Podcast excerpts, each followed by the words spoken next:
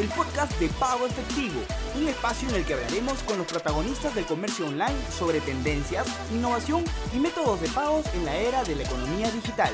En nuestro sexto episodio tendremos como invitado a Jaime Chiarella, CEO y fundador de Ricra, para hablar sobre cómo implementar un e-commerce para distribuidores mayoristas. Bienvenidos.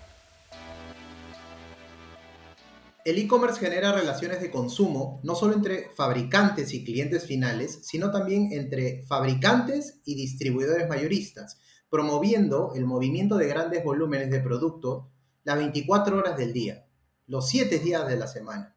Gracias a la tecnología, compañías de consumo masivo, construcción, farmacéuticas e industria llegan a miles de clientes conectándose de forma virtual con distribuidores mayoristas facilitando la gestión de ventas para llegar a más mercados.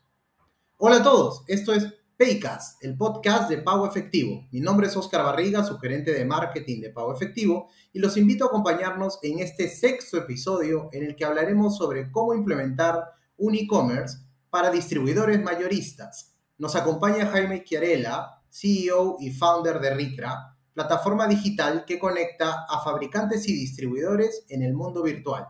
Bienvenidos. Hola Jaime, ¿cómo estás? Hola, ¿qué tal? ¿Cómo están? Bien, gracias. Gracias, gracias por aceptar la, invitación y, contarnos un poco más sobre RICRA. Antes que nada, me gustaría hablar un poquito acerca de Jaime. Eh, Jaime es ingeniero de sistemas de la Universidad Católica y bajo la premisa de dotar de tecnología a los negocios tradicionales para facilitar la gestión de sus compras, desarrolló los cimientos para RICRA. ¿no? Era una startup eh, que estaba en el negocio del e-commerce B2B. La idea nació en el 2014 mientras llevaba un MBA en EGADE Business School del Tecnológico de Monterrey. Eh, su proyecto evolucionó con el tiempo, pasando de una plataforma web abierta al público a un servicio exclusivo para empresas fabricantes de producto masivo, para facilitar sus transacciones con vendedores mayoristas. O sea que ya tenemos Aquí podemos hablar mucho del tema de startups y, bueno, también contarnos acerca de, del exitoso proyecto, la exitosa empresa que es Ricra. Eh, y bueno, nada, para, para comenzar, eh, me gustaría ya empezando haciéndote algunas preguntas.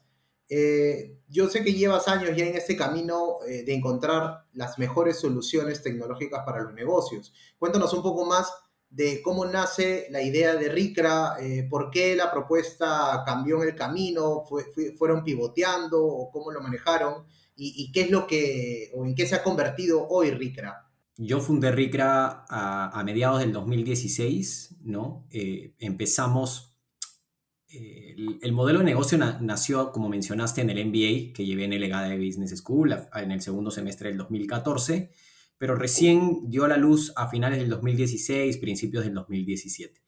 Y el modelo de negocio inicial era un marketplace para bodegueros, para tienditas de esquina. Lo que buscábamos era ser un intermediario digital para que estas bodegas puedan en un solo lugar abastecerse de todos sus productos. Esa era la, premisa inicial de RICRA. Eh, tuvimos un lanzamiento interesante, levantamos un par de rondas de inversión chiquitas este, pasamos por, el proceso de aceleración, estuvo eh, muy bueno el crecimiento inicialmente, pero luego nos encontramos con algunas eh, complejidades que eran de alguna manera insalvables, ¿no? e identificamos que eran insalvables por lo menos en el corto tiempo. Y esto estaba orientado un poco a eh, la oferta, ¿no? Los distribuidores, los, los, fabricantes no ponían realmente en el marketplace los precios que, eran los adecuados, un poco para que la demanda, por el otro lado, el bodeguero pueda adquirir los productos por ahí. Eh, y también hubo un problema ah, sobre la demanda, ¿no? El bodeguero, el dueño de esta bodega, eh, se convirtió en un cazador de ofertas, ¿no? Solo compraba los productos que estaban de oferta, no terminaba viendo todo el portafolio de productos. Entonces, eh, encontramos estos inconvenientes y algunos más en los dos principales pilares, pero además encontramos uno más que no teníamos mapeado inicialmente y era que estábamos sacando al vendedor de la ecuación, ¿no? Y el vendedor en el mundo B2B es un pilar importantísimo, ¿no? Eh, y, esto fue un poquito eh, ellos sintieron que con la plataforma y de alguna manera los despliegues de los fabricantes y los distribuidores también hicieron que sintieran eso, eh, sintieron que les estaba quitando el trabajo y terminaron obviamente este, intentando boicotear la plataforma. Eh, por el otro lado, conversamos mucho con, compañías grandes, ¿no? Que les era muy difícil entrar a un marketplace porque finalmente, claro, una compañía grande siente que va a ser más el valor que él va a entregar en el marketplace que el marketplace le va a entregar a él, ¿no? Y ahí fue que conversando con estas compañías, encontramos, con estas compañías y algunas compañías medianas también, fue que encontramos una forma de pivotear el modelo de negocio. Y ahí fue que migramos a empezar a entregar la tecnología como software as a service, ¿no? Como, como SaaS, ¿no? Alquilando la tecnología para que cada uno de los fabricantes, distribuidores, eh, ayudados por sus vendedores puedan desplegar una plataforma o un portal de clientes o un e-commerce B2B que los ayude a complementar la gestión comercial que ya generaba. Así fue que pivoteamos eh, y ya no solo nos quedamos en el frente de consumo masivo, sino que empezamos a tocar otras industrias como tú bien mencionaste, construcción, farmacéutica y luego puedo mencionar algunas otras este, eh, modelos de, o sí, básicamente verticales que tocamos y, a las que eh, nuestra propuesta de valor les hace mucho sentido. Perfecto, y sí, y, acá está, creo yo, importante destacar eh, esta, esta forma de cómo ver el mercado, ¿no? Cómo entender al mercado, entender al consumidor, viste, eh, se dieron cuenta de repente ya en el proceso que, que pues los bodegueros o estos, estos usuarios a los que ustedes están apuntando, pues no, no tenían la misma expectativa, pero, pero qué bueno esto de, pivotear, ¿no? Y creo que las, la mayoría de las empresas tendrían que buscar eh, hoy en día trabajar de esa manera, ¿no? El tema de, pivotear, de, prueba y error. Que es difícil, ¿no? Para, para nosotros que somos una empresa ligera, de alguna manera, y esto es algo este, real, si una startup pivotea, lo que tiene que hacer es prácticamente cambiar a todo el equipo, ¿no? Este, y eso en una empresa grande es un poco complejo, ¿no? Este, pero nosotros básicamente en el, en, el, en el medio del pivoteo cambiamos todo el equipo, ¿no?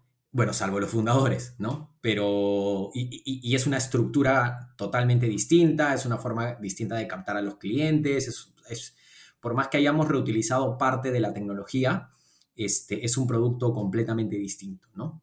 Y ahora, cuando hablamos de brindarles eh, una solución digital a fabricantes y distribuidores en diversos rubros, como mencionamos hace, hace un ratito, construcción, consumo masivos e industria, ¿hasta dónde puede llegar eh, el, tema de soluciones digitales o comercio electrónico? ¿no? O sea, ¿cómo podemos eh, explicar a una empresa que vende consumo o vende productos a otras empresas, que es el que se le conoce como B2B o business to business, cómo ellos pueden encontrar en el comercio electrónico una solución para de repente mejorar un proceso, aumentar ventas o, no sé, ¿cómo, ¿cómo, podemos explicar un poco eso? Sí, ahí hay dos componentes, ¿no? Este, tú los mencionaste, o buscar eficiencia o incrementar ventas. Esos son los dos pilares por los que una empresa terminaría decidiendo hacer una implementación con nuestra tecnología. Lo que nosotros y bajo nuestra experiencia, el primer paso, sea un fabricante, un distribuidor o un mayorista, un proveedor B2B, generalmente ya tiene una estructura eh, de modelo de llegada a sus clientes, ¿no? Y es muy probable que lo haga a través de vendedores y estos vendedores lo hagan a través de visitas, llamadas, WhatsApp. La idea, y esto es el primer nivel de implementación, debe ser poner esa capa de comercio electrónico para los clientes que ya conoces para los clientes que ya son tus, este, que ya tienen una recompra, que ya te conocen, que ya les diste de alta en tu sistema, porque, y, luego si quieres conversamos específicamente cuáles son estas diferencias entre B2B y, y, B2C, pero ese es el primer paso, ¿no? Luego puedes terminar, y aquí con este despliegue sobre tus clientes actuales también hay que tener claro que esto no es para todos los clientes, ¿no? Dependiendo de la industria, puedes terminar eh, el 30, el 40, el 50% de tus clientes se pueden empezar a autogestionar a través de un canal digital, ¿no? Y a partir de ahí tener en cuenta que el vendedor es clave.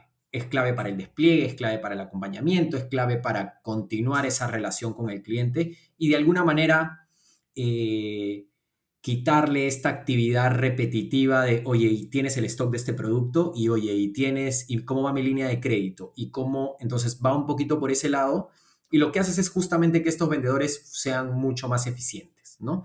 Entonces el primer componente siempre que trata, que, bajo nuestra experiencia otra vez, ha sido el, mejor despliegue, ha sido este, en búsqueda de eficiencia, ¿ya? Y eso como consecuencia trae que el vendedor pueda traer nuevas ventas, pero no necesariamente es un nuevo canal de ventas B2B, si te das cuenta. Ya el siguiente paso es justamente, oye, yo ya tengo esto estructurado, ya tengo todo muy bien configurado. El siguiente paso puede ser, oye, ya abrámoslo al público en general, ¿no?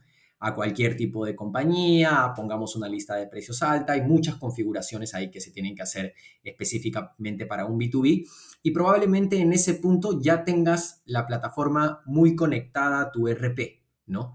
Y eso también es una, es una complejidad. Nosotros hemos tocado a muchos fabricantes, distribuidores, no solo los grandes, sino ahora buscamos también tocar a los medianos, a los pequeños, y hay una deficiencia en la gestión interna de la compañía. Es decir, no tienen un ERP, no tienen un sistema de facturación, todo lo hacen muy manual, ¿no? Entonces ahí también se termina, termina siendo complejo las conexiones que puede hacer nuestra plataforma, que hoy ya tiene conexiones eh, eh, nativas con SAP Business One, con B-Sale, con los principales RPs y estamos trabajando con, cada vez más RPs, eh, pero de alguna manera ese es, eso es hasta dónde debe llegar eh, la plataforma. Y bueno, y, también imagino que toda la parte de pagos, o sea, tenemos por un lado el, el, tema de la, la, gestión de la venta, ¿no? Para esta, esta plataforma de e-commerce y también pues ayuda mucho el tema de, de, la gestión misma de los pagos, ¿no? Para también optimizar procesos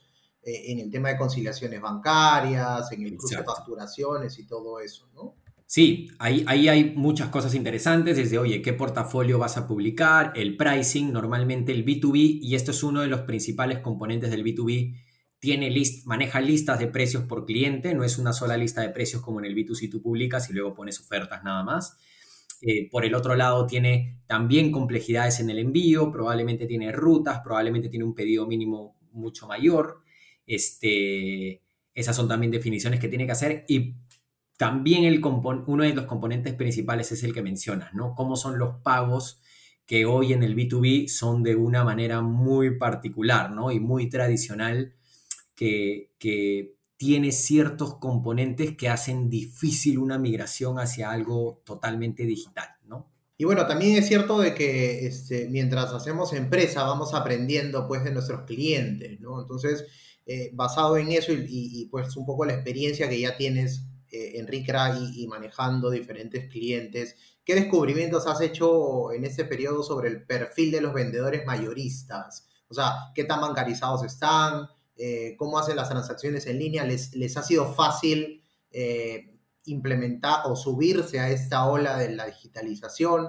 No solamente a la, a la empresa que implementó, sino también a las empresas que quieren comprar los productos a través de ese e-commerce, ¿no? Entonces, Cuéntanos un poco ahí y, también cómo aporta valor eh, esas soluciones de pago, bueno, en el caso de pago efectivo, eh, en el caso del, no bancarizado, ¿no? Sí, a ver, este, y lo, lo, primero que hemos aprendido y es que el mayorista distribuidor es muy tradicional, ¿no? Eso es el principal componente. Este, y al ser muy tradicional, toda su operación descansa en muchos procesos manuales. ¿No? Y al descansar en muchos procesos manuales, y esto es creo que parte de la estructura de, de, cómo se han creado los distribuidores en sí, ya como modelo de negocio, este, tienen una estructura de costos muy apretada, ¿no? El bottom line de un distribuidor puede ser 1%. Entonces ahí cualquier tipo de solución que quiera este, tener algún porcentaje de la venta, para ellos eso y está peleando con mi bottom line, este, no, no, es imposible que lo, que lo implemente, ¿no? Lo que, y, ahí el componente ya termina siendo la educación, ¿no? Tenemos, se necesita un componente muy fuerte de educación sobre este tipo de compañías, porque claro, una implementación como pago efectivo en realidad no va a pegar a tu bottom line, sino va a empezar a tocar otros costos que están escondidos y que no tienes de alguna manera eh, mapeados. Otra vez, porque son tradicionales, porque solo ven ingresos, gastos, lo que queda y nada más, este, y las pérdidas las meten por ahí, este, el manejo de efectivo, los robos, todo lo, lo, meten por ahí, pero no tienen realmente un dato específico que, los ayude, que, ayude a que se den cuenta que alguna solución para digitalizar los pagos, no solo en el frente del intercambio de dinero, sino también en el otro frente de la conciliación, es fundamental. ¿no? Entonces, esa es parte de la, de la, educación que hay que, que hay que generar con estos clientes. Y otro de los componentes interesantes, y esto va por el lado de los, de los eh, eh, clientes de estos distribuidores o fabricantes, es que el comprador no, no, no es un tarjetaviente, ¿no? Entonces jamás te van a pagar con una tarjeta de crédito. Este, y hoy probablemente la estructura que tienen de pago es 30% en línea de crédito, dependiendo de la industria, 40-50% en, en efectivo contra entrega y luego otro 20% que puede ser a partir de transferencias bancarias este, o, depósitos en cuenta, que luego, y hemos tenido experiencias acompañando a clientes, te terminan enviando el voucher falsificado, este, tú terminas entregando la mercadería y al final ese voucher no terminó este, impactando en tus, en tus estados de cuenta. Entonces, eh, esto es un poquito parte de lo que hemos eh, aprendido orientado hacia el, hacia el frente de pagos, ¿no? Claro, y también es importante entender de que mientras mantengas procesos manuales, existe ese margen de error, ¿no? Que, puede ser, por un lado, de que, de que caigas eh, eh, en el problema de la estafa, como decías tú, un voucher falsificado o photoshopeado, como diríamos, eh, o también el mismo error de, imputaciones manuales y todo eso, ¿no? Que, que, la idea es digitalizar tus procesos, que, que son procesos eh, estándares, ¿no? O sea, estamos hablando de contabilidad, administración, cobranza, ventas, o sea, el core del negocio no debería estar enfocado en, en operaciones manuales. Y es muy probable que eso no le permita crecer. ¿No? Entonces, de eso es lo que no se dan, digamos, más que no darse cuenta, la tarea de los que estamos o, tenemos mucho tiempo ya en el mundo digital es justamente aportar con esa eh, educación, ¿no? Que nos va a costar, este, pero esperamos que eso luego termine generando una reacción en cadena, ¿no? Y, y una pregunta que, que no, o sea, que, que, me gustaría hacer era el tema de, ¿hubo alguna diferencia? Eh, digamos, en la intención de adquirir o digitalizarse con, el tema de la pandemia, o sea, con el tema de COVID, ¿cómo estaba RICRA eh, prepandemia y, cómo están hoy? No, fue, fue, fue un, catalizador muy fuerte la pandemia, ¿no? Este, de diciembre del 2019 a diciembre del 2020 triplicamos nuestros ingresos recurrentes, ¿no? Y toda esa cartera que en algún momento trabajamos y la trabajamos con mucha educación y, las, y, les, y les teníamos estas charlas específicas para ver cómo es que impacta específicamente en este componente de tu estructura de costos, terminó dando frutos en, todos, estos, todos estos meses, sí, entonces, este, sí, fue, fue súper fuerte para, para nosotros, pero eso también terminó teniendo otros retos por el otro lado, ¿no? Ya con una base más grande de clientes, la pregunta es cómo haces para que y, esto es otro de los componentes importantes del B2B, cómo haces para mantener la recurrencia, cómo haces para darle una mejor experiencia de recompra, porque obviamente en el B2B la frecuencia de compra, primero que la motivación es completamente distinta, compras por necesidad para tu negocio, este, más que por el otro lado puede ser un poco más de conveniencia o en, algunos casos si lo quieres llevar a food and service, a, beverage, sí puede terminar siendo un componente de necesidad pero de alguna manera esto es mucho más racional, no es tan emocional, ¿no? Entonces, este, cómo terminas haciendo los procesos mucho más ágiles, cómo terminas dándole valor un poquito en ese componente, porque finalmente nuestro cliente es el fabricante o el distribuidor, el proveedor en general, pero el usuario de la plataforma es, el, es su cliente. Entonces tenemos que, que generar valor para, para ambos frentes, ¿no? Y dime, eh, entiendo que deben haber también diferentes soluciones de e-commerce B2B, ¿no? En, el mercado. Entonces, lo que me gustaría saber es eh, qué tipo de necesidades no cubiertas eh, que has escuchado entre tus clientes los, las han podido resolver o, las encuentras este, hoy en RICRA, ¿no? Sí, a ver, el B2B tiene muchas particularidades. Entonces, al final, nosotros como RICRA encontramos una oportunidad justamente ahí, ¿no? Eh, la mayoría de plataformas empezaron B2C y empezaron a migrar hacia el, empiezan a tocar el B2B luego.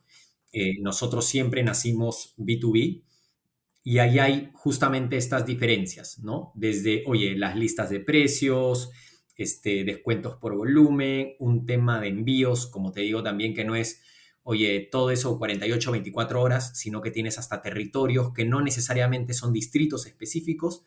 Este, y por ejemplo, todo el tema de pagos, ¿no? Eh, una plataforma B2C no termina poniéndote líneas de crédito o estados de cuenta disponibles para tus clientes. Eso por un lado, o sea, las funcionalidades bien orientadas a B2B.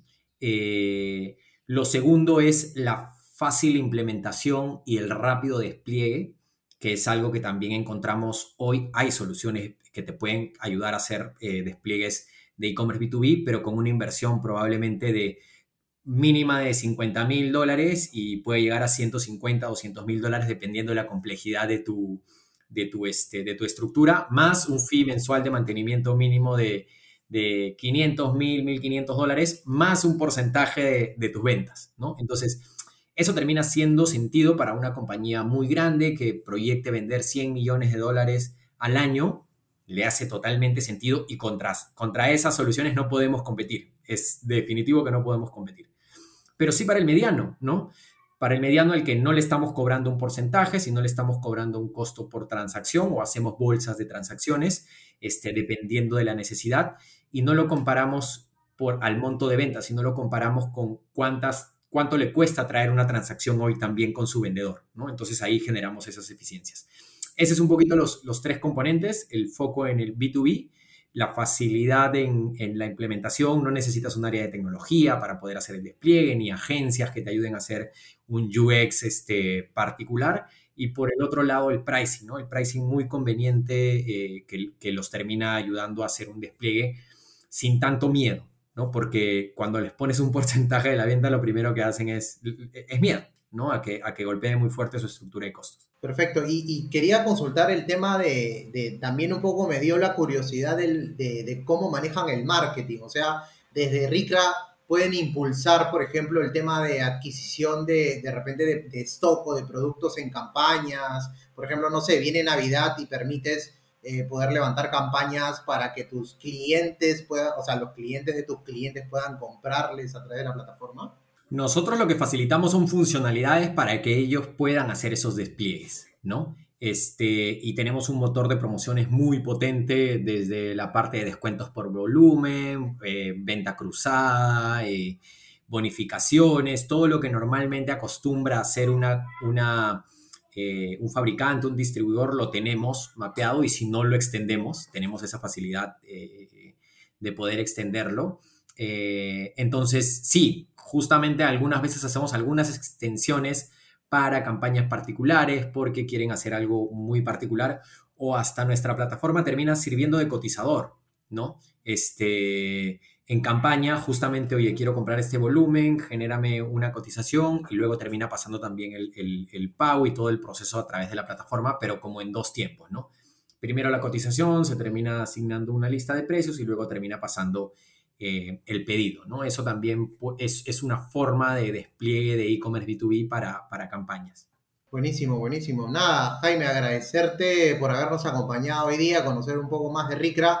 Eh, sí creo que es importante el tema de que puedan conocer estas soluciones para estos rubros específicos porque también nos expande el, panorama comercial y nos invita eh, a, pensar en nuevas formas de seguir añadiéndole valor a nuestros clientes, ¿no? Entonces me gustaría que nos puedas ayudar con alguna o, compartir una reflexión final y también un poco darnos para que la gente también pueda ver, ¿no? Que, con qué clientes trabajan eh, y así pues puedan investigar un poquito yo te soy completamente sincero, eh, he usado, he comprado a través de, de Avinca, por ejemplo, que, que, tienen ustedes implementado. Es un B2C, sí. Como un B2C eh, por, por, ser consumidor, pero imagino que la, la interfaz de, de, compra debe ser la misma. Entonces, este, a mí la experiencia de usuario para el, el tema del checkout, del carrito, me parece muy, muy chévere. Genial, no, muchas gracias. Y sí, a ver, nosotros, y esto es algo que hemos ido encontrando en el camino, eh, además de, estas, de estos pilares de verticales que tocamos, tenemos clientes que terminan eh, siendo proveedores de insumos de oficina, proveedores de hardware, mayoristas de hardware, eh, proveedores de insumos para la panadería, para restaurantes. Esos especialmente tienen un muy buen componente de despliegue. Insumos químicos, mayoristas de insumos deportivos, este, el abanico de posibilidades es gigante, ¿no? Y esta ya es una invitación a que eh, conversen con nosotros. Eh, estamos seguros que el valor que les puede entregar RICRA es, va, a ser muy fuerte desde el día uno y esto es lo que nosotros prometemos y es lo que nos ha pasado. Tenemos un... Eh, un porcentaje de retención de nuestros clientes muy, muy alto, muy por encima de, cualquier plataforma B2C. Este, y es justamente por todo este valor que terminamos entregando a los clientes, ¿no? Entonces, eh, los invito, tenemos clientes en Chile, en Colombia, en México, en Ecuador, eh, eh, de, de, las diferentes verticales que les hemos comentado, y justamente buscamos que cada vez más proveedores se terminen eh, terminen uniéndose y terminen dándole el poder a sus clientes. Perfecto. ¿Y dónde, dónde es que te podemos encontrar? ¿Dónde podemos encontrar a Ricra para que también la gente, bueno, nos está viendo, pero muchas nos están escuchando? En nuestra página tenemos una página web, ricra.com, en LinkedIn también estamos como Ricra, felizmente la palabra no es tan utilizada, así que igual nos pueden encontrar en Facebook, en Instagram, en Twitter, en YouTube, tenemos algunos videos interesantes, también estamos ahí en todas las redes, redes sociales, Ricra con Q, R-I-Q-R-A, y pueden agendar una reunión con alguno de nuestros este, asesores comerciales y hasta eh, ofrecemos demos gratuitos para ciertas compañías que quieran este, empezar a hacer despliegues ya en vivo, ¿no? Perfecto, Jaime, muchísimas gracias por, por participar de este Paycast. Eh, y bueno, invito a quienes nos ven y escuchan a seguirnos en nuestros canales de Spotify y Apple Podcast, buscándonos como Paycast. También pueden ver el video completo de esta entrevista en nuestro canal de YouTube. Eso fue todo por hoy. Esto fue Paycast, el podcast de pago efectivo. Hasta el próximo episodio.